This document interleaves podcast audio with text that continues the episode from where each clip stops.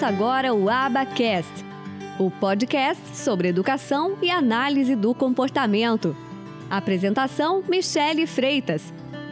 Um oferecimento do Instituto de Educação e Análise do Comportamento.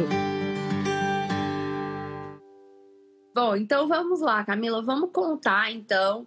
É, você é a sua. Vamos contar para o pessoal qual que é a sua formação de base, qual que é a sua graduação.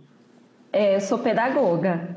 Você é pedagoga, perfeito. Isso. E você é, você é pedagoga já há quanto tempo, Camila?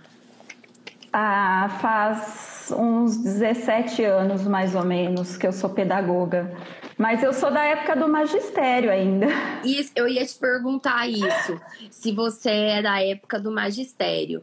E, e aí, você já esteve em sala de aula? Como que foi, então? Você se formou? O que, que você foi fazer? Qual que era o seu, o seu plano? Era trabalhar, é, prestar concurso para trabalhar em escola pública, particular? O que, que você aprontou aí?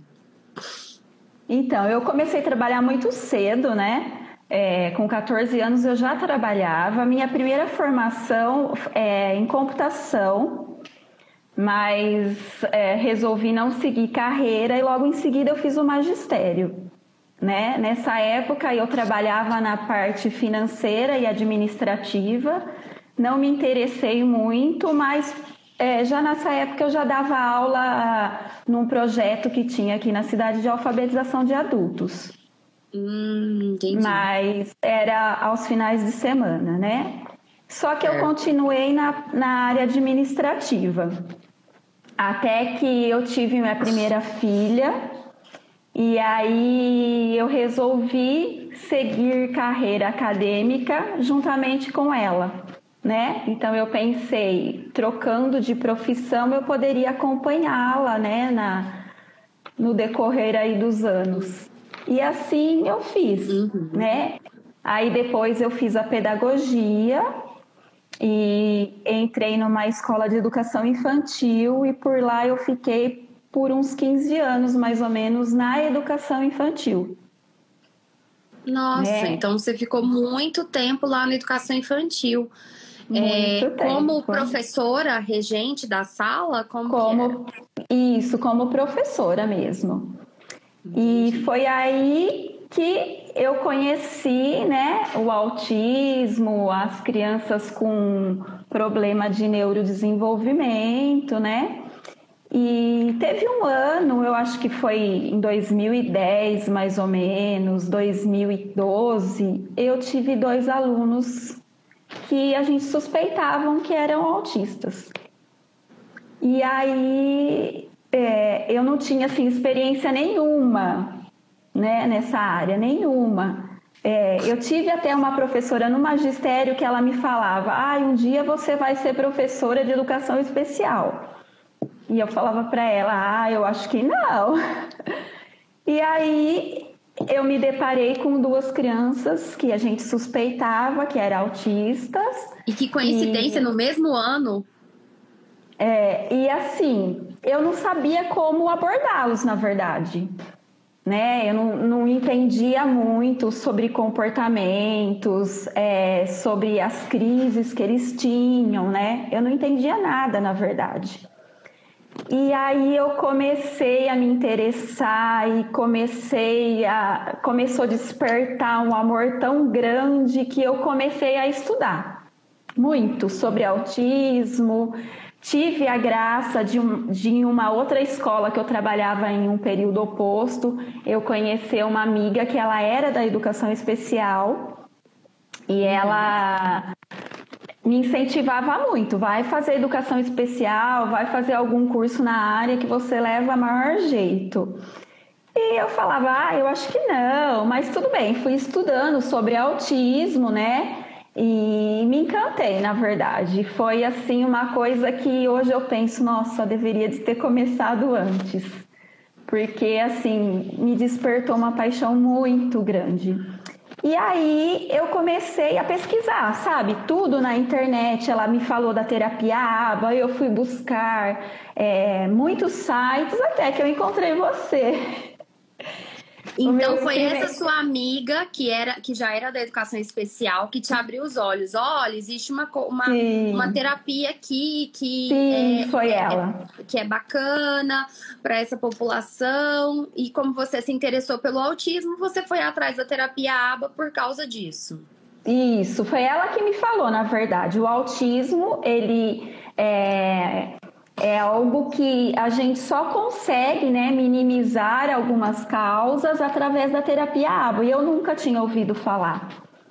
E aí eu fui pesquisando, pesquisando, até que eu encontrei, né, você nas redes sociais, e na época era do curso de alfabetização e aba. Aham, uhum, aba e alfabetização. Isso, então meu primeiro curso com você foi esse.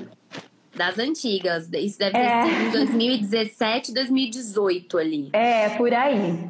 E aí, assim, eu, nossa, aí eu me encantei me encantei e comecei a me dedicar a estudar muito, muito. Até um novo que mundo, né, de coisas que é... você começou a estudar, né, que assim que você nunca tinha visto aquelas aquelas nada. coisas. Uhum, é nada, eu não, não, sabia nada, não sabia uhum. nada, na verdade. E aí eu fiz esse curso, eu me encantei, eu falei, é isso que eu quero seguir. E na época eu estava fazendo educação especial, uma pós-graduação em educação especial. Só que aí eu mudei para psicopedagogia. Né? Então eu fiz a psicopedagogia. Só que quando eu estava cursando a psicopedagogia, é, não batia, né, com as provas da, das crianças com TEA, né? Eu não uhum. conseguia fazer avaliação, não conseguia fazer nada. Uhum. Mas Você essa via que não te dava instrumentos, Sim. não te dava conhecimento, não te dava base, segurança, né? Não, não conhecia. Não, é, porque é totalmente diferente, né, Michele? As Sim. provas da psicopedagogia, né? E aí eu dava aula ainda nesse, nessa época. E aí eu comecei a estudar e, e comecei a fazer a psicopedagogia. E aí, eu cursando a psicopedagogia, eu fui atrás de uma pós-graduação. Na verdade, em análise do comportamento, porque assim, eu me encantei. E eu queria muito, sabe? Era um sonho eu poder estar tá fazendo a pós-graduação em análise do comportamento. E aí, nessa época, é, eu falo que eu tenho uma madrinha, né? No, na minha carreira é, ela me convidou para fazer algumas aulas de reforço com o filho dela. E ela, eu falei assim, mas eu não sei. Eu falei para ela, não sei, não conheço. Como que eu vou abordar? Não, o que você sabe como professor é o suficiente. Aí ainda ela falou assim para mim: se vira. E eu comecei a dar uns reforços escolar, né, para esse meu anjo azul, que até hoje eu tô com ele, graças a Deus. Ah, então é... ele era uma criança autista. Ele é uma criança autista. Você foi é, é, dar aula de reforço escolar para ele e ele era uma criança autista. Sim. Perfeito. E, e logo em seguida também veio uma outra amiga minha falou assim, ó, já que já que você começou, agora você vai ter que dar aula para o meu filho também. Eu falei, gente, mas eu não sabia, né? Não sabia nem por onde começar. Ah, se vira, vai estudar, vai fazer curso que você vai começar. E, e no começo eu, eu realizava essas aulas na minha casa mesmo, na sala da minha casa. Uhum. Né? E aí fui buscar pós-graduação em análise do comportamento. E resolvi fazer a pós-graduação presencial. Uhum. Né? Só que aí vieram algumas barreiras. Tá, então você foi é. fazer uma pós-graduação presencial em outro local. Isso. E porque você queria, né, fazer pós-graduação em aba, você já tinha Sim. certeza, não, eu quero aprender isso aqui, eu me encontrei e tal, então vou buscar uma pós-graduação. E aí você isso. começou a encontrar, então, algumas barreiras nessa pós-presencial. Que barreiras foram essas? Sim. Então, é, eu tenho uma deficiência visual muito grande e eu não conseguia, na verdade, acompanhar essas aulas presenciais. Né? Eu não enxergava no telão e, e eram muitos livros para ler e minha vista começou a se desgastar mais ainda. E, e aí uh, você lançou a semana lá do da análise do comportamento, aquelas semanas que você uhum. faz, né? Ou, ou, foi, ou foi semana aba fora da caixa, ou foi. Não, alguma... foi da pós mesmo. Foi da pós Eu mesmo. acho que desafio. foi da pós. Foi um desafio, é. sua melhor versão profissional, alguma coisa. Isso. Tá. Aí eu comecei a comparar a grade do que eu estava fazendo com a grade da pós-graduação de vocês. E aí eu percebi, e assim, era muito desgastante uma pós-presencial, né? Pra gente que tem filho, pra gente que tem uma casa, que tem marido, que tem uma vida, que trabalha, é muito desgastante. E aí eu resolvi mudar, né? É, na, suas, na sua pós-graduação tinha as aulas de supervisão, uhum. no qual eu aprendi muito e aí eu resolvi mudar, fazer essa migração aí para o IAC. Já Começou te conhecia. É, Isso, aí, aí comecei do zero. zero. Isso. Aí comecei a pós-graduação e a cada módulo eu fui me encantando cada vez mais. E aí, aí eu já trabalhava meio período numa escola e outro período eu já atendia algumas crianças como reforço escolar. Uhum. Né? Porque aí um, uma pessoa foi indicando para outra e aí eu já comecei a fazer esse atendimento de reforço escolar, né? Logo é... você já estava com a sua, o seu outro turno completo, provavelmente. Completo. Isso. Uhum. Aí até que eu resolvi sair da escola e arriscar, né? Que é um Ainda... grande passo, né? Todos esses anos trabalhando Sim. ali como CLT, tudo direitinho, né? Com todos os, os direitos, e sem falar que era o seu lugar de é, conforto, né? Porque conforto, um ambiente sim. que você já dominava. Sim, totalmente. E assim, eu conhecia, o, o, eu conheço, né, na verdade, os conteúdos da educação infantil de todas as turmas é, muito bem. Então, o que, que uma criança tem, aprende com dois anos? Então, eu dominava muito. E eu resolvi arriscar, na verdade, né? Conversei com meu marido e ele sempre me apoiou. Falou assim: não, vai atrás do seu sonho que vai dar certo. E aí resolvi, né? Resolvi, fui com a cara e com a coragem, falei, vamos ver. E, e assim, foi um passo que eu dei na minha vida que, assim, eu tenho muito orgulho, sabe? Me abriu muitas portas, muitas. O meu conhecimento que eu tenho hoje, é, de quando eu comecei, sabe, é, é imenso, na verdade. Porque aí, né, a gente vai se aperfeiçoando. Né? Então, eu fui fazendo o curso de alfabetização mais complexo para crianças com toda, todos os tipos de neurodesenvolvimento, curso de matemática. E aí fui me infiltrando até que, que tô aqui.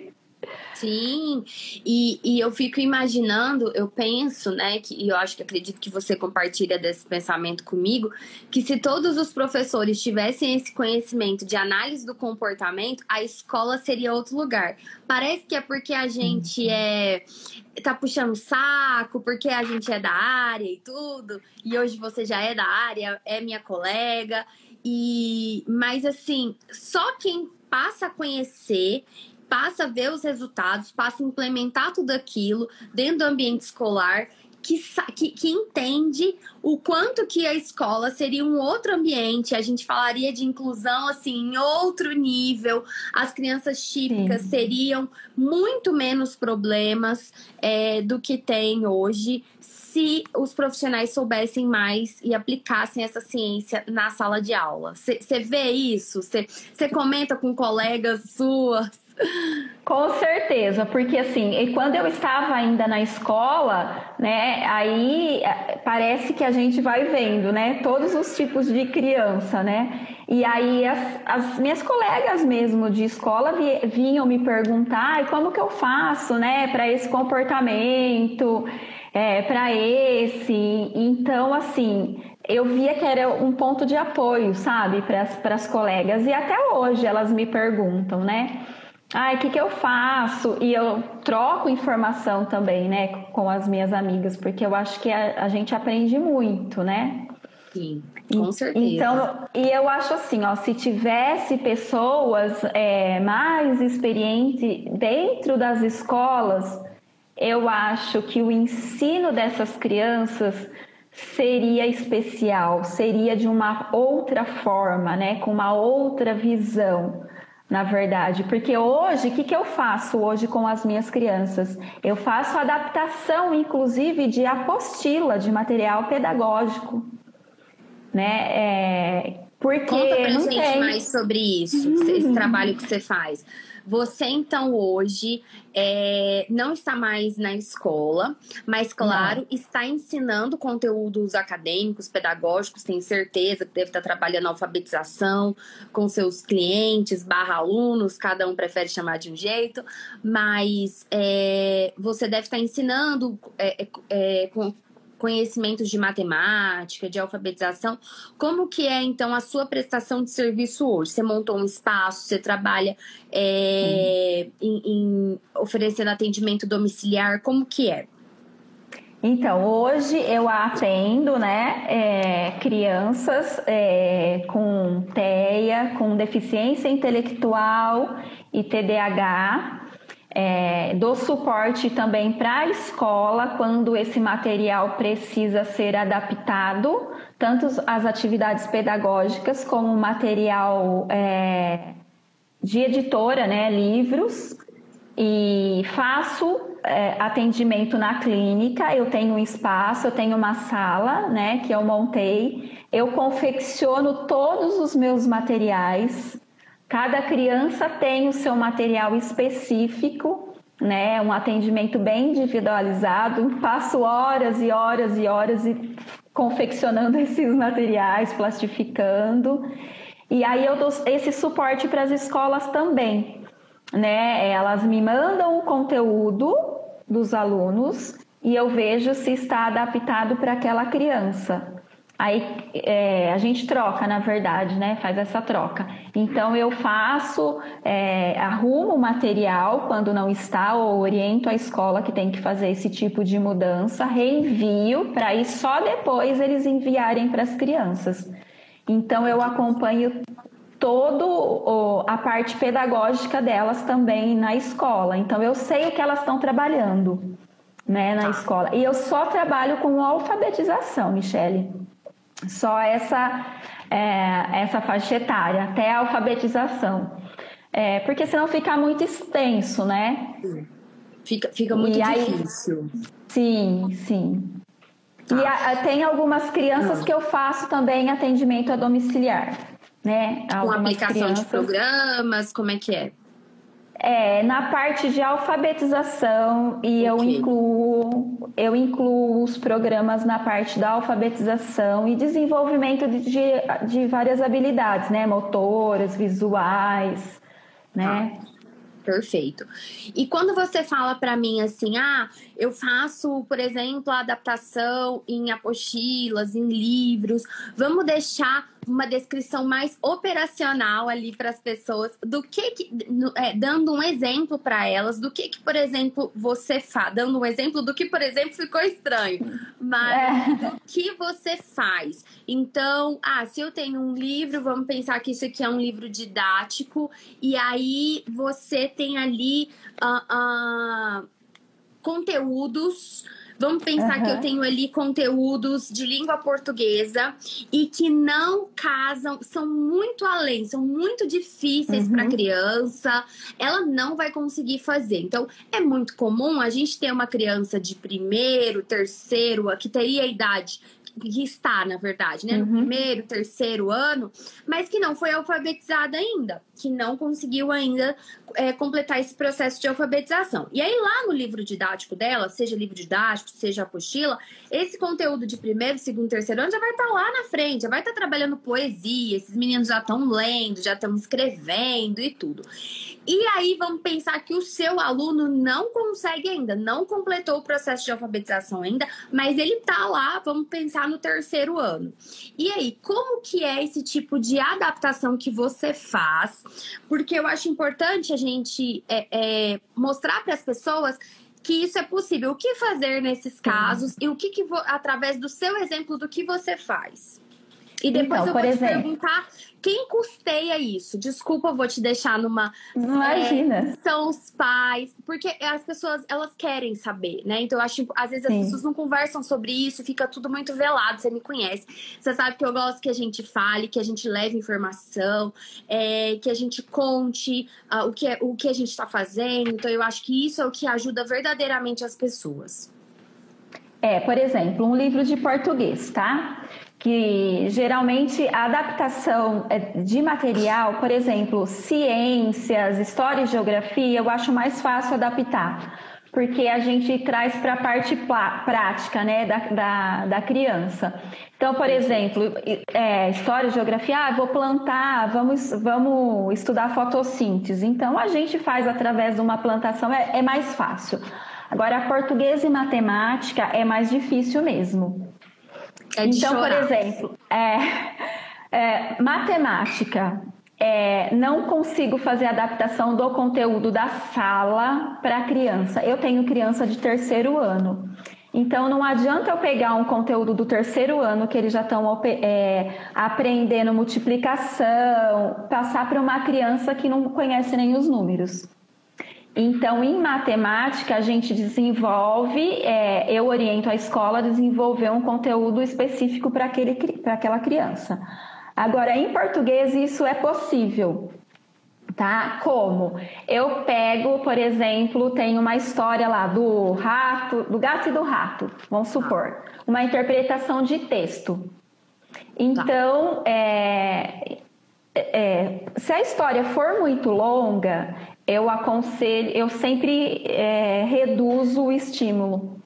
Então eu pego alguns pontos da história, mas os personagens ficam. Você então, por exemplo, centrais da história, centrais da mas história. às vezes não com uma riqueza de detalhes que às vezes a escola tá, a, a, a história tá falando, porque a casa ficava lá longe Sim. na montanha e o dia estava ensolarado, essas coisas todas. Então você sempre vai adequando a capacidade da, da daquele indivíduo. Isso.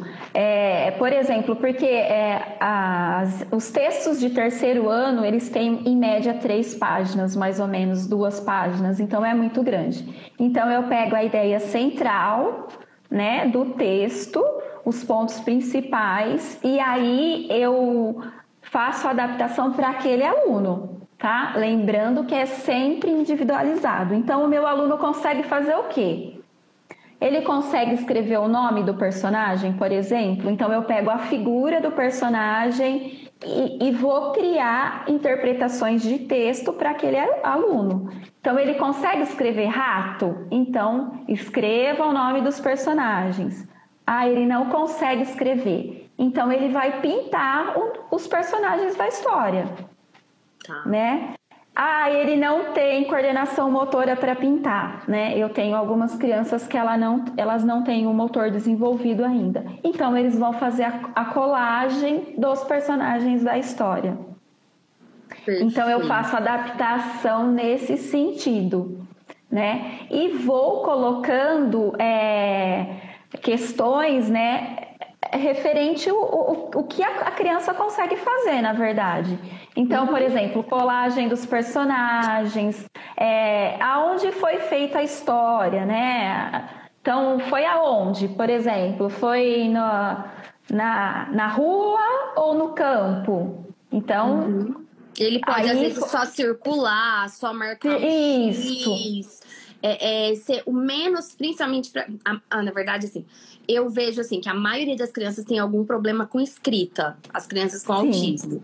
É, então, quanto menos a gente colocar elas para escrever, melhor é. A gente tá aqui, eu não sei se você teve algum aluno seu que você já fez dessa forma, mas aqui, aqui agora com o Dioguinho, que eu sempre conto para vocês o que, que eu tô fazendo, a gente tá fazendo o seguinte, colocando ele para digitar no computador é, as perguntas do livro, das atividades em folha, e aí a gente, ele digita, e aí a gente imprime aquilo e cola no livro. ou cola na folha. Uhum. Então a gente tem o livro dele feito, tem o registro disso, mas de uma forma diferente, porque a letra é daquele tamanho. É, e ele fica extremamente irritado. Então agora a gente está voltando a colocar ele para escrever um pouco mais, mas assim, é, números, fazer operações matemáticas, essas coisas. E é muito engraçado é, também as respostas dele, igual você falou, ciência, geografia, história, de, de realmente é muito mais fácil, dá para acompanhar Sim. se a criança assim tiver, principalmente assim uma criança que já às vezes já tem um bom repertório, mas está atrasada, mas ela tem um bom repertório. E aí Sim. a gente consegue. Então a gente vê que nas perguntas, tem lá as perguntas do livro, as respostas são sempre objetivas. E assim, elas não estão erradas. Aí eu brinco, errado não tá. Só que Exatamente. ela é objetiva. A resposta é curta. É, sei lá. Por exemplo, uh, agora ele está vendo um conteúdo de ciências e geografia de camadas da Terra. Então, assim, as respostas são sempre assim: curtas, objetivas, só que são certas. É, o raciocínio, ele é objetivo, ele é direto, é muito engraçado. E, e tá correto, né? E tá correto, aí é o que eu brinco, eu falo, errado não tá, não pode, errado ele não tá. Então é muito engraçado, é isso, e o ponto que a gente tem que abrir mão é, eu vejo muitos professores que, que às vezes são considerados os melhores da escola. Se você trabalhou em ambiente escolar, sempre tem hum. ali no, no fundamental é, a nossa, olha, essa aqui é a melhor professora alfabetizadora que tem. Nossa, é uma professora excelente, às vezes está na escola há muitos anos. E aí a gente pega para trabalhar, esses, esses, esses professores pegam para trabalhar com uma criança com atraso no desenvolvimento. Primeiro, que a maioria das vezes a gente vê que eles não têm nenhuma experiência com criança com atraso de desenvolvimento. É, para eles, assim, ah, eu ouvi falar, vejo, mas não teve uma experiência assim. E a gente vê que muitas vezes o nível de exigência desses professores é tão alto que eles não conseguem ter essa flexibilidade e ter esse olhar de, nossa, olha o quanto que ele caminhou. Não foi aquela resposta perfeita que você esperava, Sim. não foi aquela leitura perfeita que você esperava. Os seus critérios são tão altos de tipo, nossa, eu tenho que ter os melhores alunos que ele já sabe o conteúdo, uma vez que eu dou, ele já sabe. Nossa, ele tá acima da turma. A gente às vezes vê esses professores que têm esses critérios e que para eles é muito difícil essa flexibilização do conteúdo, esse olhar de que, não, ele teve avanço sim. Se ele não teve, por que, que ele não teve? Como que eu posso fazer para que ele tenha? Parece que assim, a gente sente que assim, ele não vai aprender mesmo. Ah, Sim. não vou dar o conteúdo, não. Ele não vai aprender mesmo, não. Gente, aí você pega um professor. Ah, eu tô dando uma aula de matemática, igual você falou no exemplo, tá, tá ali na multiplicação, fazendo conceitos ali difíceis que eu, eu, eu sempre falo com você que eu tenho um sério problema com matemática, né? E, então, assim, eu olho aquelas coisas, tem horas que eu acho confusas, né? Em matéria de terceiro ano, eu tô achando confuso o raciocínio ali, porque, assim, é o raciocínio por detrás de como que você explica pra criança. Às vezes eu Sim. tenho essa, essa, essa dificuldade. E aí você vê é, que o professor ele não tem nenhuma, muitas vezes, é, é, vontade ou flexibilização de, olha, você sempre está acostumado que os seus alunos vão responder de um jeito, mas esse aluno ele vai precisar responder de um outro. Então essa rigidez do jeito de, de que eles é, se acostumaram, que as coisas têm que ser feitas. Você tinha colegas assim? Você, você via isso um pouco? Hoje você está do outro lado é, com, seus, com seus clientes, com seus alunos. E, e aí você não está mais do lado de lá de dentro da escola, porque o argumento do professor, ele é válido. Eu entendo, eu me simpatizo com ele. Eu não tenho tempo, eu não tenho condições de trabalho, é muito difícil. Mas, poxa, todas as profissões são difíceis todo mundo tem Sim. sacrifícios e, e, e, e, tem dificuldades. É, se você se prestou a fazer aquilo, você precisa fazer com qualidade. Como que, você, como que você vê isso? Você já esteve dos dois lados e eu sei que você tem amigas que são professoras. Então, como que você vê isso? Então, ontem você deu até um exemplo muito legal na live, né? Do avião, do comandante. Isso, que surgiu na minha cabeça, aquelas pérolas que surgiram assim na minha cabeça. Mas é exatamente isso mesmo. Então, é o que, que eu vejo hoje? Tem professor que ele está super disposto a estar a, a tá incluindo aquela criança, né? Conhecendo de fato, é, pensando nas, na, nas possibilidades de aprendizado daquela criança. É, mas a gente também vê que tem algumas, alguns que, que assim, é, eu não julgo, porque hoje eu acho que o ensino, hoje, pelo menos aqui onde que a gente mora, é, o ensino não voltou ainda totalmente. Então eles estão, as escolas estão dando aula presencial online. Sim, as e, duas modalidades. Tem aluno isso, presencial, tem aluno no online. Isso. E mais essas crianças que são, é, que tem que ter um conteúdo individualizado. Então, assim, é, os professores eles estão bem desgastantes mesmo, né? Para reformular todo esse conteúdo. É, mas assim, as crianças que eu atendo, eu procuro dar esse suporte né, para as professoras, fazendo a orientação. Algumas escolas em que as crianças em que eu atendo, elas elas mesmo fazem a adaptação e me mandam, né, para ver se, se está de acordo. E tem algumas que eu preciso fazer né, uhum. essa adaptação. E geralmente, né, respondendo a sua pergunta, quem custeia isso, isso. é a família. Certo. É a, a família. A, até porque como entra uma coisa da educação, o plano de saúde não custeia, porque não é saúde, é educação. Então entraria ali como se, o, se a família estivesse pagando é, um professor particular, um apoio a mais, Sim. assim, só para as pessoas né, entenderem na, na cabeça das pessoas, é, para elas entenderem isso. É, é. E, e para as pessoas é muito difícil entender isso, porque na cabeça do pai ele pensa justamente assim: mas eu já pago a escola.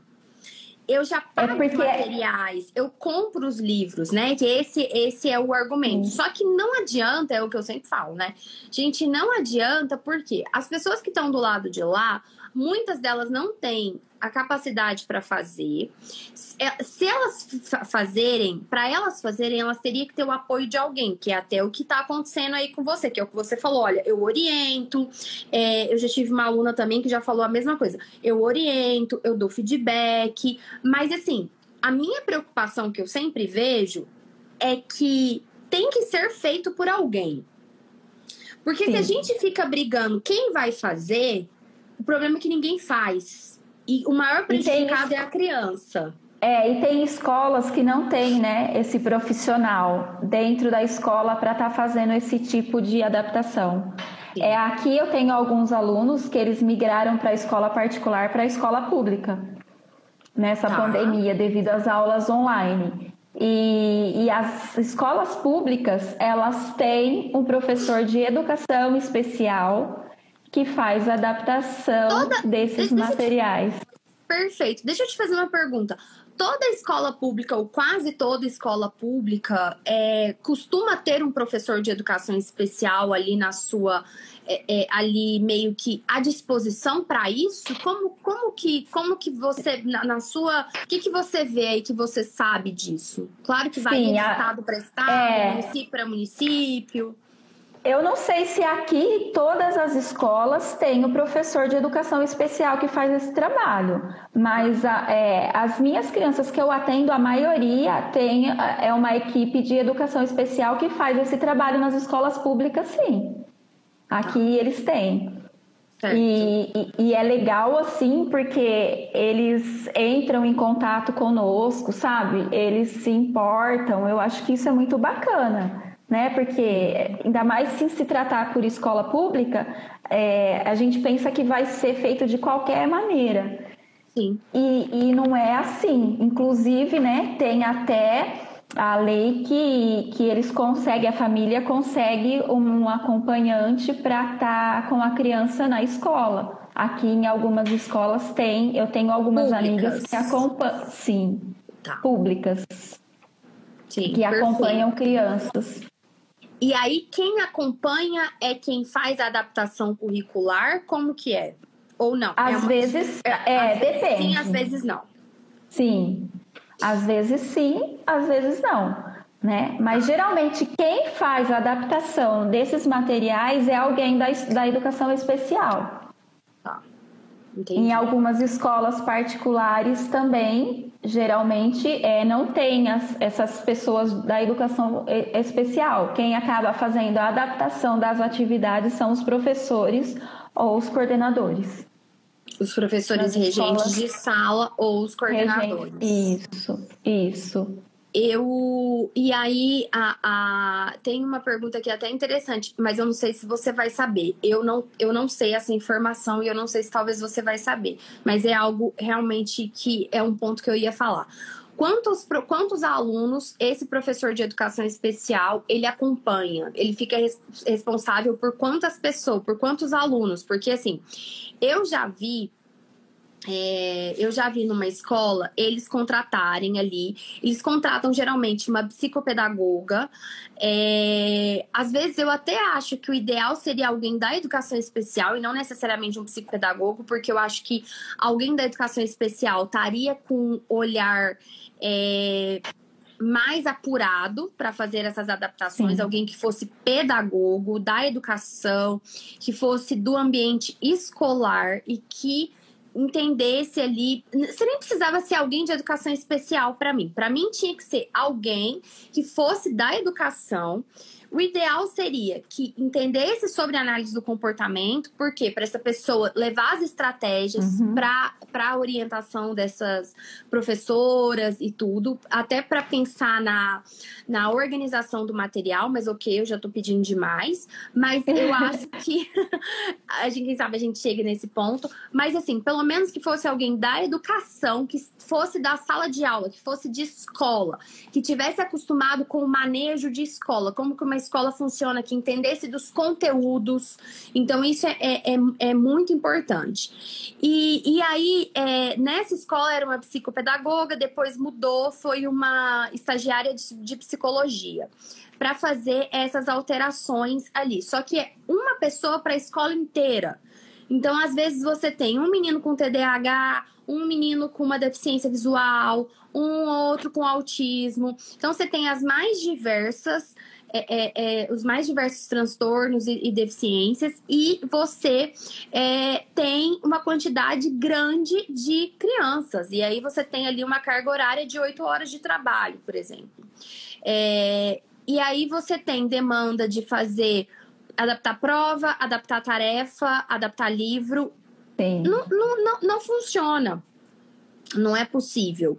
É, então, assim, fica muito difícil. Então, é geralmente o que eu vejo. As pessoas falam assim: ah, eu contratei, eu tenho alguém na escola, só que tá, é uma pessoa para a escola inteira. Sem falar que colocam essa pessoa, se uma professora falta, coloca essa, essa pessoa para substituir. É, se uma assistente falta, coloca essa pessoa lá para substituir. Ela fica meio que um coringa da escola. Então, Sim. aí é um problema, né? Então, assim, aí acaba que você tem, mas não tem. Você tem, mas não é eficaz. Então fica Isso. muito difícil, fica só algo muito bonito no papel, mas que não, é, não, não acontece na prática. É, você é, tem, tem, alguma coisa tem... disso que você vê então, ou ouve? Tem algumas escolas que só tem é, um educador especial que faz todo esse trabalho. E tem algumas escolas é, que tem assim dois ou três, dependendo da quantidade de criança e, e, da quantidade de, de ensino, por exemplo, educação infantil, fundamental e fundamental 2 mas geralmente é um para cada, cada área. Né? Por exemplo, um para o fundamental, um para a educação infantil, uhum. é, e um para o fundamental 2 e um para o ensino médio. Né, uhum. Por exemplo, mas geralmente é um profissional e ela faz tudo isso mesmo. Faz adaptação do material, faz adaptação das atividades, faz adaptação das provas e ainda orienta as é, acompanhantes, né? Sim. Seria é, aqui a gente usa muito auxiliar de sala para acompanhar essas crianças ou estagiários. Então, é, essa pessoa da educação especial, ela orienta como desenvolver o trabalho com essas crianças, né? Sim. Porque esse é o grande problema, né? Esse é o grande desafio de. Mas assim, tem algumas coisas também que eu vejo que elas poderiam ser feitas e que elas não são. É, esses dias eu tava pensando nisso. Porque assim, é, todo ano o conteúdo é o mesmo. Então, assim, o terceiro uhum. ano é aquele conteúdo, exceto quando teve a mudança com a nova, com a BNCC, mas isso é uma coisa que aconteceu, tipo, uma vez a cada sei lá quantos anos, né? Há muito tempo, né? É, então, assim, mas, mas assim, o conteúdo ele também permaneceu o mesmo, assim, a essência do conteúdo é o mesmo. É, o que mudou, eu vejo, são formas de exploração do conteúdo, tiveram algumas mudanças ali mais significativas, outras menos, mas, assim, eu vejo que daria para se ter já algumas coisas já preparadas para cada série. Então, para primeiro ano, para segundo ano e por disciplinas. Então, alguns apoios Sim. visuais mais prontos. É... Daria para fazer a construção de uma série de materiais, de uma série de conteúdos, para já deixar pronto para esse uso e que muitas vezes eu vejo que, as, que, que isso não é feito.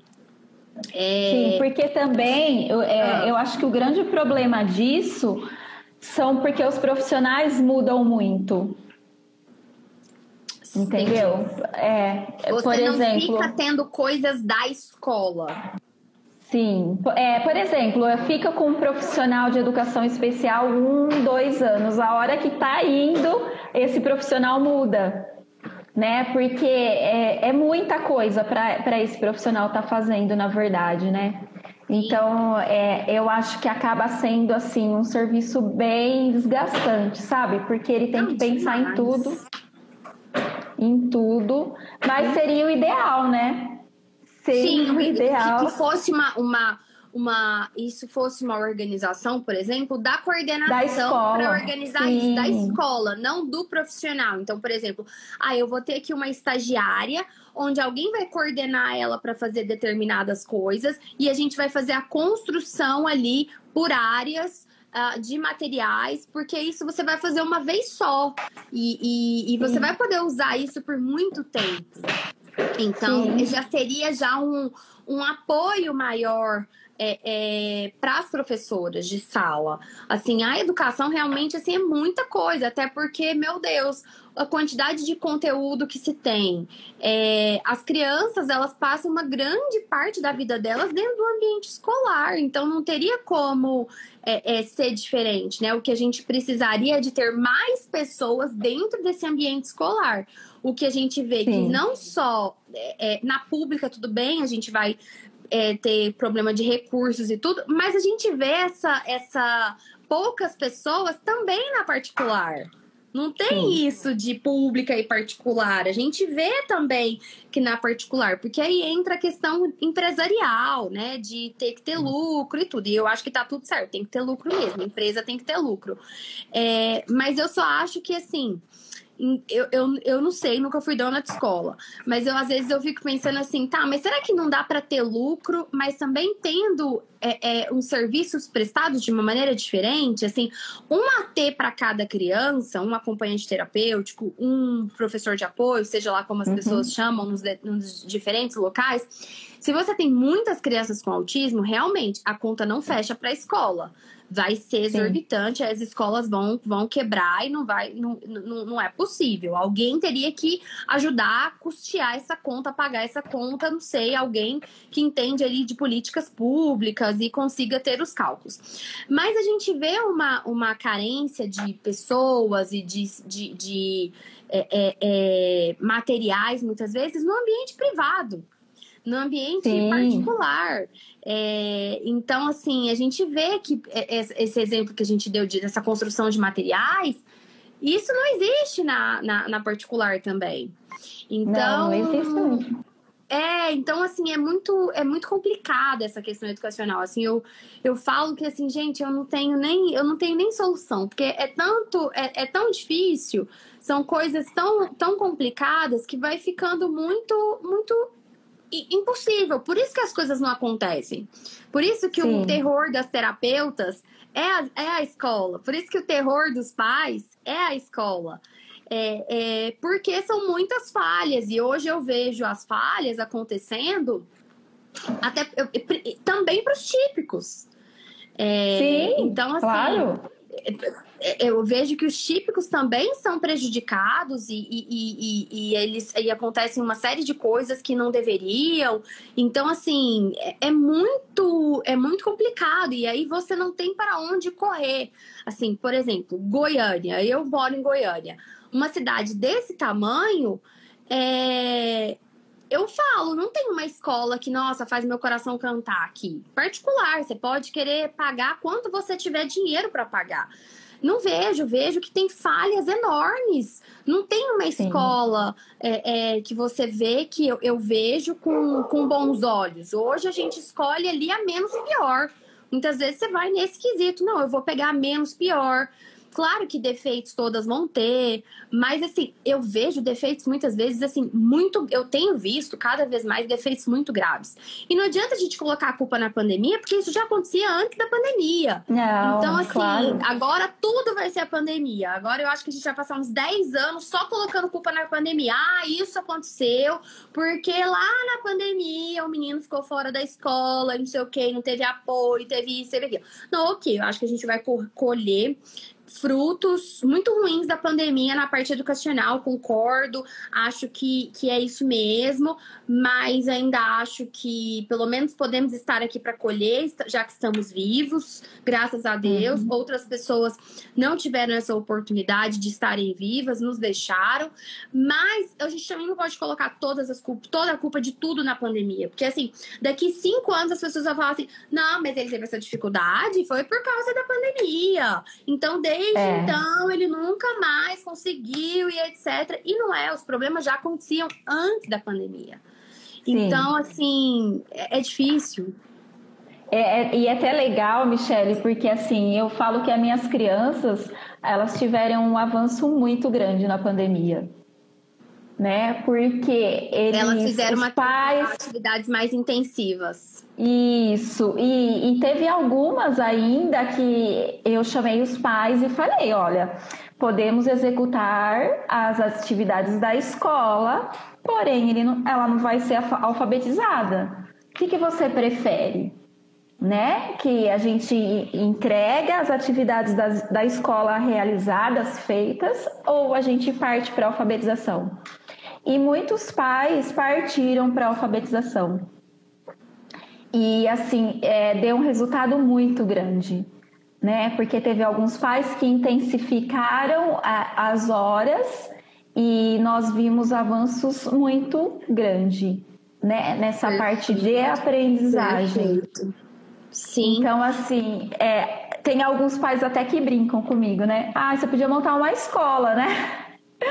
Eu falo assim, ah, ainda é difícil, né? Muito longe ainda, né? Sim. Mas é, mas Se o BNDES tiveram... te ajudasse. Então, pois é. Se liberasse um bom financiamento com a taxa bem baixinha. Então, mas eles tiveram muita aprendizagem, muita. É, e, e, o que é mais legal de tudo isso, né, que eu acho que a gente tem que ressaltar sempre, por ser uma terapia sistematizada, organizada, que segue sequências, é, eu acho que a criança tem muita aprendizagem, né, Michele? Porque é, esse é o assim, grande problema da educação que eu vejo, essa bagunça. Sim. Você pega um livro pedagógico que, pelo amor de Deus, até eu tenho dificuldade, porque você foi lá, você veio cá, depois você voltou de novo. E isso, assim, para mim, é, é, principalmente para uma criança com autismo, tem que ser uma coisa mais linear Tem que ser algo Sim, mais sistematizado, certeza. mais organizado, é, é, sabe? N não entra na minha cabeça. É, é, essa educação construtivista que a gente tem, que eu sou contra realmente, eu não gosto nem para as crianças típicas. Eu acho que essa coisa solta demais, é, é, é, fica muito, muito no campo das. Ai, mas ele tem que fazer essas conexões e é fruto das relações. Fica muito no campo das ideias e são poucas as crianças que de fato conseguem fazer todo esse processo de maneira natural. Sim, porque eles precisam de uma sistematização, né? E, e de uma repetição naquele conteúdo, senão eles não conseguem aprender. Né? Então, assim, é, deu muito certo, sabe? É, esses do, é, do, Não, praticamente dois anos, né? De, de, de pandemia. Sim, eu tenho, assim, alunos que, ah. que eles conseguem hoje, por exemplo, fazer contas de adição, de subtração. Esses dias veio uma tarefa, né, de uma, de uma aluna minha que a mãe trouxe para eu ver e era com C cedilha. Aí eu falei assim: ah, C cedilha? Mas eu não entrei na C cedilha ainda. Mas tudo bem, né? E aí ela começou a fazer, sabe, a tarefa. Aí eu falei assim para a mãe, né? Eu falei assim: nossa, que orgulho, né? Porque ela se desenvolveu muito bem, uma criança autista. E, e, assim, nós vemos que, que essa maneira sistematizada de repetição, ela é muito importante para as crianças que têm qualquer tipo de desenvolvimento, é, atraso, aliás, né? E assim, sim, e, e, dá muito certo, né? E por isso que eu acho que assim, olha, é, nossa, eu tenho muito orgulho, sabe, em dizer que, que aplico, que gosto né, da terapia ABA, dessa ciência maravilhosa que veio para transformar mesmo, né, a vida dessas crianças que precisa tanto, né, Michele? É, porque às vezes ainda é, as mães que me procuram, ai, mas ele não sabe. Eu falei, ele não sabe, mas vai saber, né? Vai demorar um pouco, mas vai aprender. Porque é, às então... vezes a gente fica desacreditado, assim. Eu, eu tô nesse Sim. processo de tipo que o Dioguinho não completou o processo de alfabetização e às vezes a gente fica assim, por mais que a gente saiba que demore, nossa, a linguagem, ele não falava nada, saiu de não falar nada para hoje conversar, se comunicar, entender tudo. É, mas às vezes demora tanto que a gente fica cansado uhum. mesmo. Você acha até que será que vai que vai mesmo? Será que, que vai dar certo? Aí às vezes você até para de investir nisso. É, porque você fica descrente. Então, assim, acontece mesmo. Eu, como mãe, dou toda razão para as mães, realmente, acho que elas ficam descrentes, porque a nossa ansiedade ela é muito grande.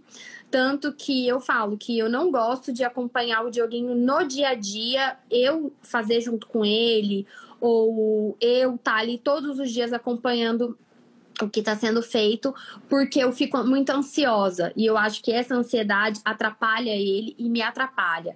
Então eu prefiro, eu faço os planejamentos, eu tô aqui para ajudar, é, dou os feedbacks para as meninas, mas eu não fico acompanhando ali o dia a dia. E hoje ele já conseguiu, hoje ele deu mais um passinho, deu mais um passinho. Eu prefiro já ver quando ele já dá um passo uhum. maior, porque Senão eu fico muito ansiosa, e eu acho que isso acontece com Sim. muitas mães.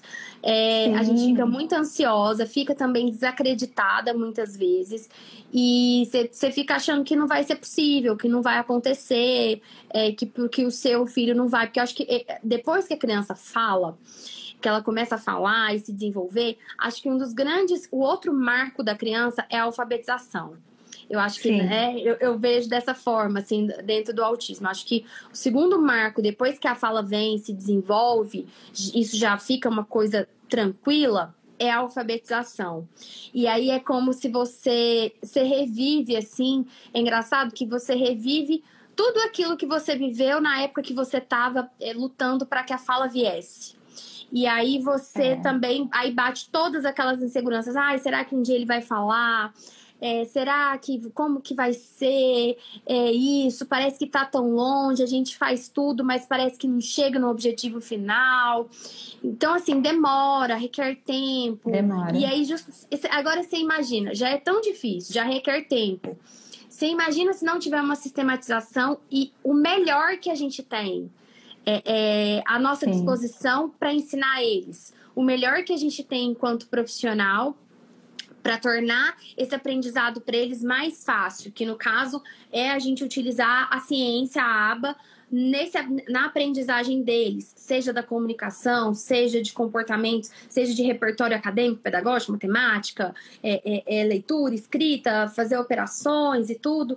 É, então, você imagina se a gente não tiver isso, se a gente ainda for pelo caminho mais árduo, mais difícil, às vezes a gente Sim. vai dobrar o tempo que a gente vai gastar, triplicar o tempo que a gente vai gastar. Então, assim, é muito difícil, é exatamente isso que você falou. É, é, é muito difícil para as mães, é, é, essa ansiedade. Então, assim, o que, que eu imagino que aconteceu com seus alunos na pandemia? Vocês deixaram de se preocupar com outros aspectos, então, principalmente, igual você falou, eu imagino, conteúdo de história, geografia, ciências, é, e vocês focaram ali na uh, alfabetização. E, e, também muitos tem muitos momentos na escola é, às vezes eles são gastos com a socialização, o que é bom, é importante, tá tudo certo. Mas, mas é um tempo que se a gente, é, tempo é tempo, o tempo está sendo gasto, né? Não tem como fazer ali trabalhar a alfabetização e tá ali é, fazendo a mediação de socialização. Então, vocês começaram a esses tempos que passaram a não ser gastos dentro do ambiente escolar, que vai desde assim, o deslocamento da criança para a escola. É, hum. O tempo dela na escola, que às vezes era, alguns tempos eram um tanto mortos. É, e aí vocês foram economizando todo esse tempo e utilizaram em prol de uma, de uma, de uma, de uma terapia, de uma estimulação focada em alfabetização. E aí, com certeza, os resultados eles foram é, magníficos. Assim, para mim também aqui em casa é, a gente deixou de ter esse tempo, porque às vezes tinha problema de comportamento na escola, tinham coisas que aconteciam e a gente estava aqui no ambiente é, de, da casa dele, ele já está acostumado, ele já está acostumado a fazer atividades em casa, é o caso dos seus, dos seus alunos, eles já faziam algum tipo de terapia em casa, de atividade uhum. em casa. Só que a gente, o que a gente fez foi potencializar essas horas. É, porque então... mesmo na escola, o que, que acontece? Eles realizam a atividade no máximo em 10 minutos. Sim. Né? E a aula, por exemplo, de português, ela tem 50 minutos. Uhum. E aí ele fica 40 minutos, por exemplo, lá sentado. E aí que vem os problemas de comportamento, de comportamento mesmo, igual você falou. É, por que, que ele tem que ficar sentado, quieto, né? Se, por exemplo, para ele se autorregular, ele tem que correr. Sim. E ele já terminou a tarefa, né? Ele terminou, exatamente. E aí o que a gente faz geralmente é dar mais tarefas é, para criança. É, mas às vezes, por exemplo, você usa um reforçador em casa, que sei lá, às vezes é vídeo com alguma criança, que na escola você não consegue na utilizar. escola não pode. Sim. Ai, que susto, Diogo, filho. Ele abriu a porta aqui. Vem é. dar oi, Diogo. O que, que você tá fazendo? Estou, tem ah. Tem uma música lá fora. Tem, dá oi pras pessoas. Oi, pessoas. Oi, pessoas. Oi, Diogo. Oi, Tudo Diogo. bem? Vem aqui contar o que, que você ganhou hoje pras pessoas. Eu ganhei uma pantufa, as pantufas de dinossauro. Oi? Pantufa? Por que, que você ganhou essas pantufas de dinossauro? Porque foi, foi também banho sozinho. Ah, e quantos ah, banhos? Sete. Sete, entendi. Então tá bom. Então tchau. Fecha a porta. Desculpa, mãe. De nada, de, de tudo bem. ele é, é, é, Agora a gente está com um novo plano aqui, que é o seguinte: que é ele começar a tomar banho sozinho. Vestir roupa sozinho ele já veste, às vezes só tem. dá uma preguiçinha, enrola, mas ele consegue. Ele não gosta muito de botar meia sozinho. Mas ele sabe, pô, é, principalmente se ela for um pouco maior. Eu busco comprar roupas um pouco maiores, a meia um pouco maior, pra, porque senão fica muito apertado, fica difícil para ele colocar. E aí eu agora tô na onda do banho sozinho. Então, para motivá-lo a tomar banho sozinho, eu coloquei um desafio para ele, que primeiro começou com cinco banhos sozinhos, ele ganhou um prêmio. Aí eu subi para sete banhos sozinhos sozinho. Aí ele ganhou outro prêmio, que foi uma pantufa de dinossauro. Aí agora eu subi para 10 banhos, 10 dias de banho. Geralmente só toma um por dia mas às vezes acontece de tomar dois. Então eu subi agora para 10 dias de banho, ele vai ganhar um, um, um, prêmio, 10 dias de banho sozinho. Então ele tá uma maravilha para tomar banho. A gente só, é, como que tem sido esse sozinho? A gente só ligar, ele liga. Às vezes eu ligo para ele, porque tem que regular, porque aqui é solar, então tem quente e frio. Então tem que regular. E, mas eu às vezes eu regulo, mas ele também sabe ligar e, e motoramente ele sabe girar lá, ligar e desligar. É, e aí eu, ele sabe o shampoo, o creme, o, o sabonete e, e, e sabe desligar. É, sabe, ele tá sabe na motivação, desligar. né, Michelle? Tá, tá. E aí, então, assim, já consegue. E às vezes a gente só fala, eu só falo assim, esfrega mais, não, deixa o creme agir mais um pouco. É, ah, já passou em tal lugar. Então, às vezes, eu só fico ali falando, que é normal, que eu acho que a, a, as mães fazem isso com crianças dessa idade, até com os típicos. Sim. É, isso é importante a gente ter esse filtro de, porque às vezes as, as mães ficam com uma cobrança maior com as crianças com algum atraso no desenvolvimento do que com seus próprios filhos típicos. Então, eu já faço isso. E a roupa dele, eu coloco do lado dele o pijama lá no sofá, ele senta no sofá, coloco lá o pijama e ele mesmo se vira e veste a roupa e, e, e calça meia. E então, assim, são alguns passos ali de independência que a gente já está ensinando, porque ele já está com nove ele já está é, é, aprendendo que são importantes para ele. Então, uma Sim. dica aí já pro, pro pessoal, como ele gosta muito de ganhar presentes, ele adora ganhar presente é, eu estou fazendo esses incentivos. E como normalmente ele já acaba ganhando as coisas, assim, que ele é muito malandro, ao invés dele ganhar de, de graça, né, ele tá tendo que fazer algo. Então agora eu já estou bolando Sim. algo nesse sentido para estimular a escrita dele, porque como ele fica muito irritado com essa escrita, para deixar ele mais motivado para essa escrita. Mas sempre, gente, dosando o que, que é possível para ele, porque às Sim. vezes tem crianças que têm é, dificuldades que não é o problema não é comportamental, o problema é motor. Sim. De fato, ele não Sim. consegue. Então, é, é, importante Tem que começar devagar, devagar, né, Michele? Por exemplo, primeiro com uma letra, Isso. depois com a sílaba, depois é, com mais uma letrinha, né?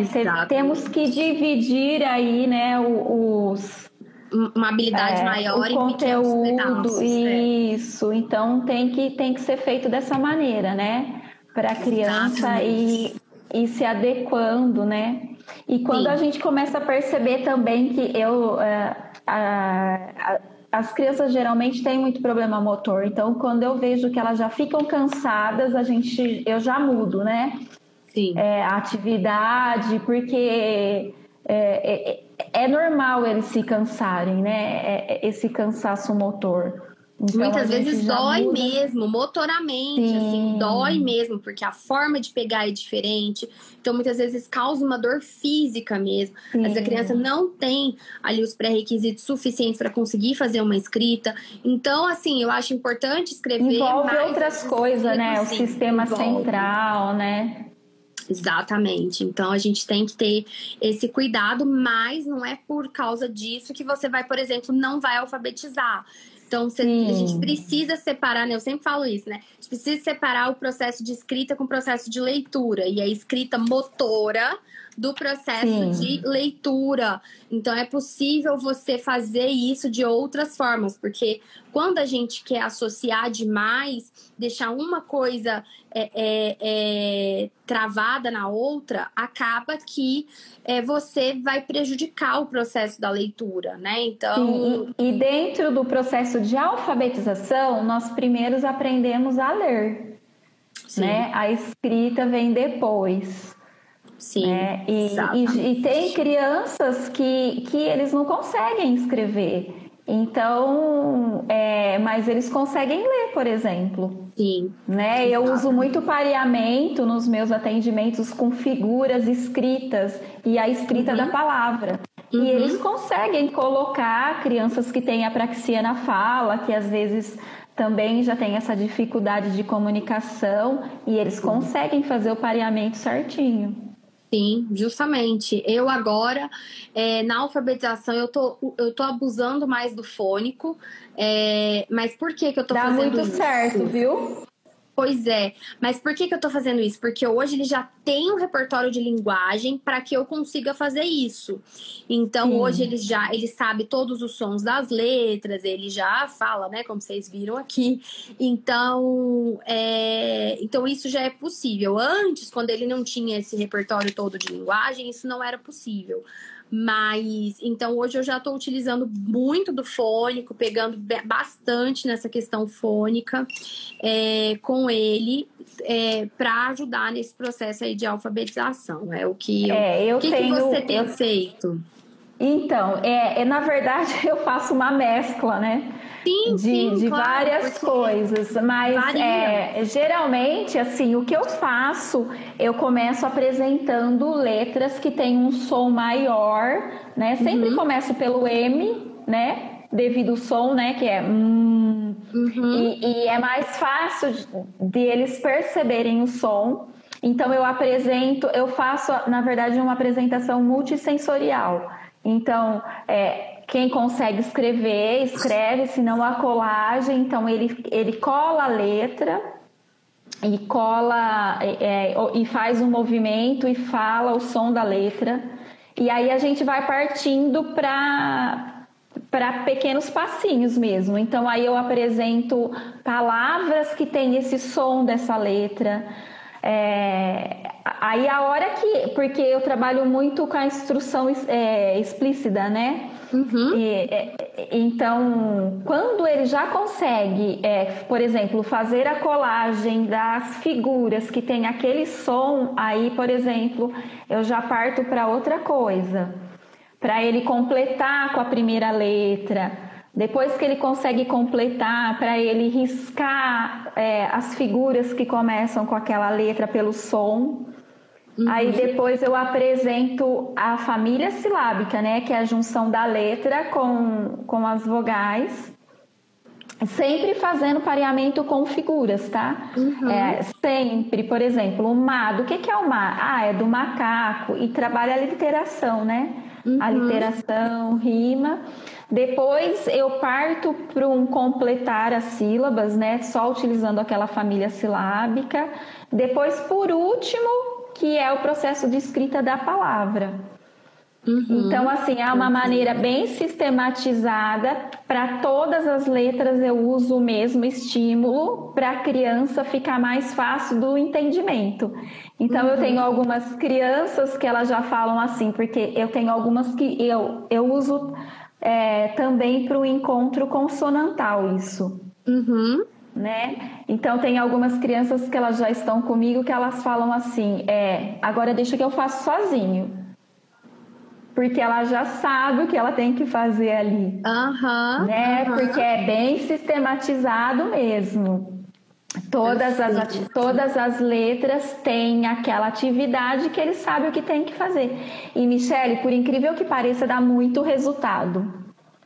Sim, é, eu estava com uma dificuldade muito grande de alfabetizar uma criança autista e quando eu comecei a fazer isso, é, ele teve um salto muito grande, sabe? Porque o que acontecia? É, ele sabia as famílias silábicas naquela semana, aí eu começava a ensinar outras. Quando eu voltava para ver se ele, ele tinha aprendido, mais. ele não, não sabia mais.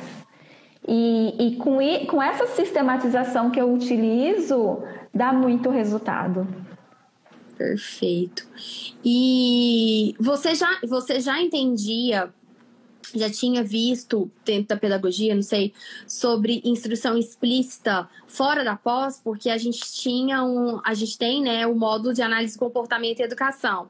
E aí a gente Sim. trabalha lá instrução Sim. direta e, e, e tudo. Sim. Então esse é um tema de, que tá ali, estaria ali dentro da análise de comportamento.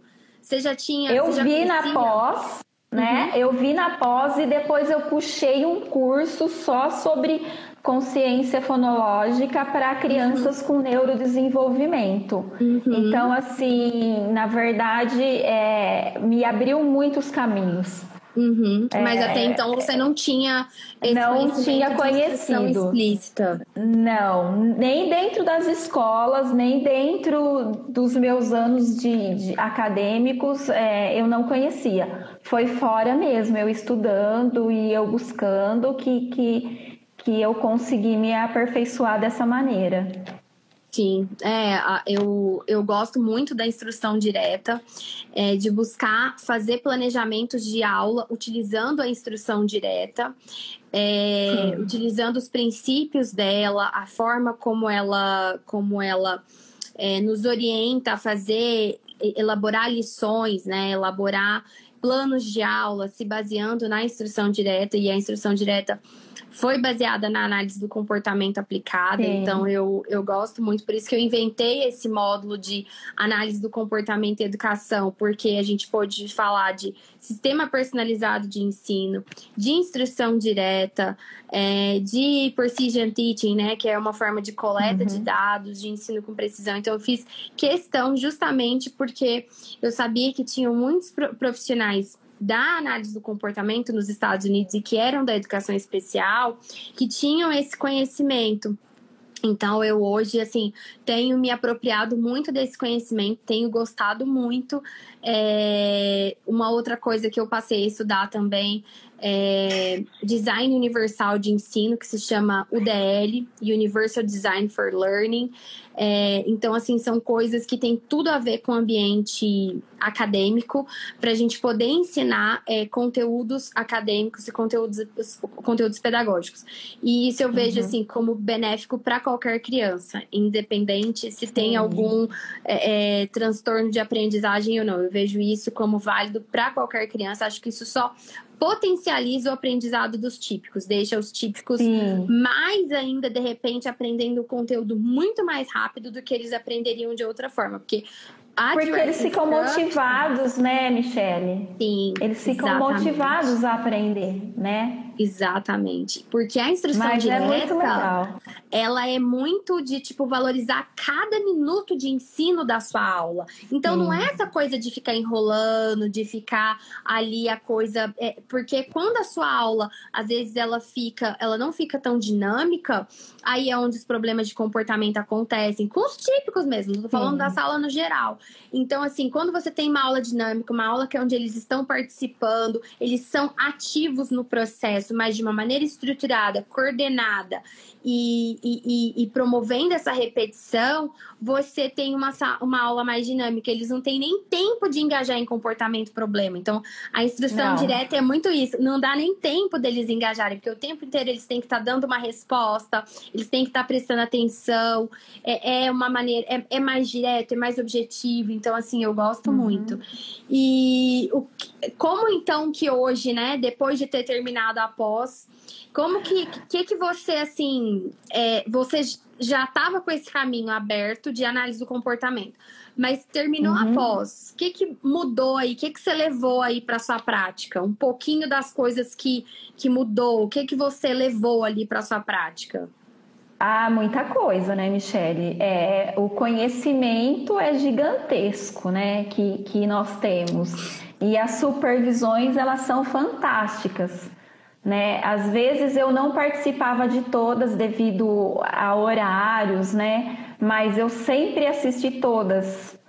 Então, assim, é muito rico, né? É, o sistema, a metodologia que vocês têm de ensino, ela é muito simples para a gente poder aprender.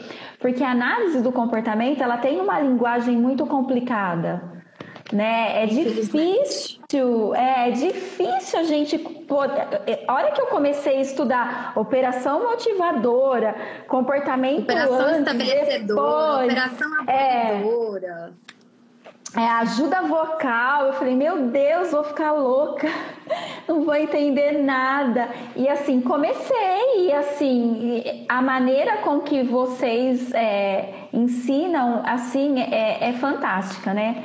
É, eu sempre recomendo, né? É, é, para as pessoas acompanharem, porque assim, e eu acho que você dá uma ajuda muito boa, né, para as famílias mesmo que buscam isso, né, porque tem gente que não consegue pagar, né, por esses atendimentos.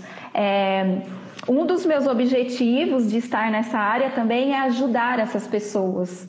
Né? Então, eu faço alguns trabalhos é, voluntários nessa área também. E, assim, o que vocês fazem de, de, de divulgação do trabalho de vocês é fantástico, né? Então, assim, e é de uma maneira simples, de uma maneira concreta que a gente consegue entender, né? Então, assim, é muito bom, muito bom mesmo.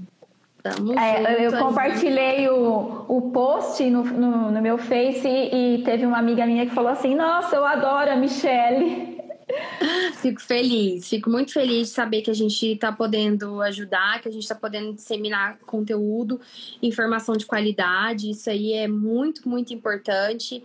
É, acho que a gente assim tem muito o que fazer, porque tem solução. Sim. Dura se não tivesse solução. Tem. Então, assim, eu tem falo solução. As mães a solução isso. ela tá aí.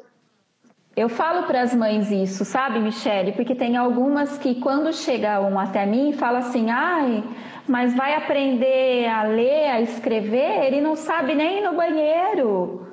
É, então ela já vem com isso, sabe? Eu falo assim: olha, vai de vocês. Ele consegue fazer tudo isso, porque é, nos meus atendimentos eu oriento também as, as mães a desenvolver as habilidades funcionais, Sim. né? As habilidades de linguagem. Esse olhar amplo da criança, que Sim. a gente, quando começa a estudar análise do comportamento, a gente é logo de cara. Isso. E assim, ó, todos têm possibilidade de aprender Claro que alguns vão demorar um pouquinho mais, mas é, é, todos têm a possibilidade.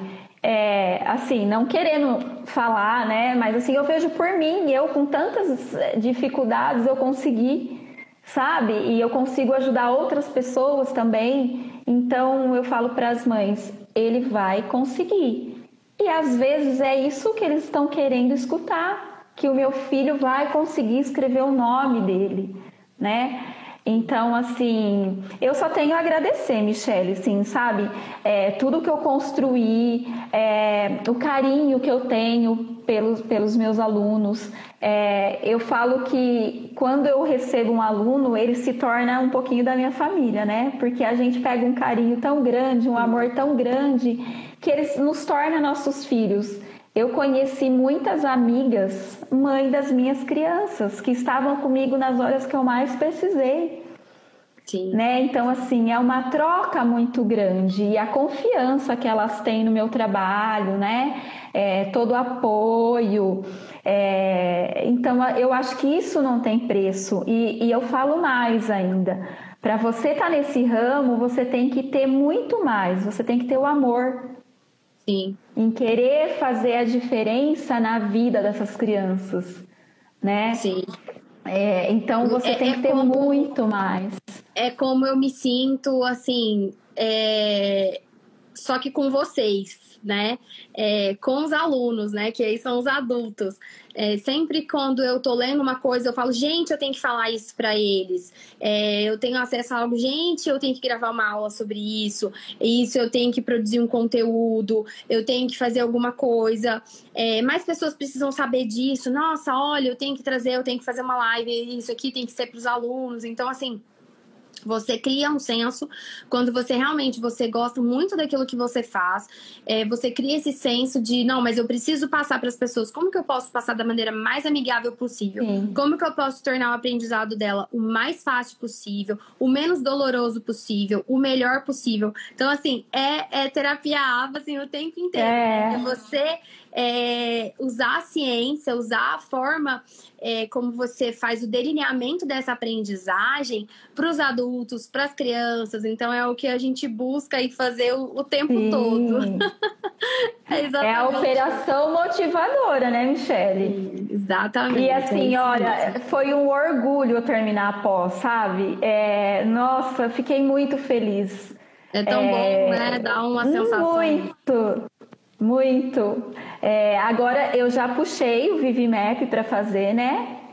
É, sou aluna também, é, daí não consegui fazer o guia de avaliação do autismo.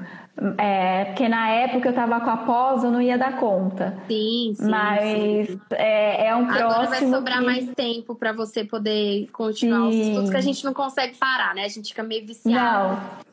Legal. E quando eu comecei o VibMap, eu falei, meu Deus, meu, o que, que eu vou fazer? Porque é muita coisa, é muita informação. E, e a hora que você começa a entender, é uma satisfação tão grande, né? É, nossa, e, e, assim, a clareza das aulas, né, Michelle, é muito boa. Não, é, eu tenho certeza que é, agora é como se você pegasse o entendendo o protocolo VBMAP, agora você vai focar na, no comportamento verbal, né? Que por mais que na pós você Sim. viu, mas você vai ver de uma maneira mais é, é, é, focada agora só em comportamento verbal. E isso vai ajudar muito na questão da alfabetização. É, então... eu já utilizo, né? Por Sim. exemplo, o, o tato, mando, o ecóico, Sim. assim, de uma maneira mais abrangente, né? Sim. Mas é muito bom, viu? Olha, muito bom o, o sistema, a clareza. É muito legal bom. mesmo. Fico muito, muito feliz. Camila, obrigada, obrigada pelo seu tempo, obrigada por você ter dividido com a gente aí a sua história, é, Eu que, agradeço. o que você está fazendo, as dicas, principalmente essa parte escolar, que é algo ainda tão necessário, que as pessoas ainda têm Sim. uma uma dificuldade muito grande. Então eu fico muito, muito feliz de, de fazer parte aí. E vamos continuar junto. Eu quero que você volte aqui para contar mais coisas de alfabetização que você está fazendo, das estratégias, é, que eu tenho certeza que a gente pode aí ajudar muita gente com esse conteúdo, viu? Sim, Obrigada. Com certeza. Será um prazer. Eu que agradeço. É, o que vocês precisarem, se eu puder contribuir de alguma maneira. Estou sempre à disposição. Obrigada. Obrigada a todo mundo Eu que estava aí é, nesse sabadão. Bom resto de sábado para vocês. Muito, muito obrigada. obrigada. Ó, beijo, Camila. Beijo para todo obrigada. mundo. Obrigada. Tchau. Tchau, bom descanso. Tchau. Obrigada.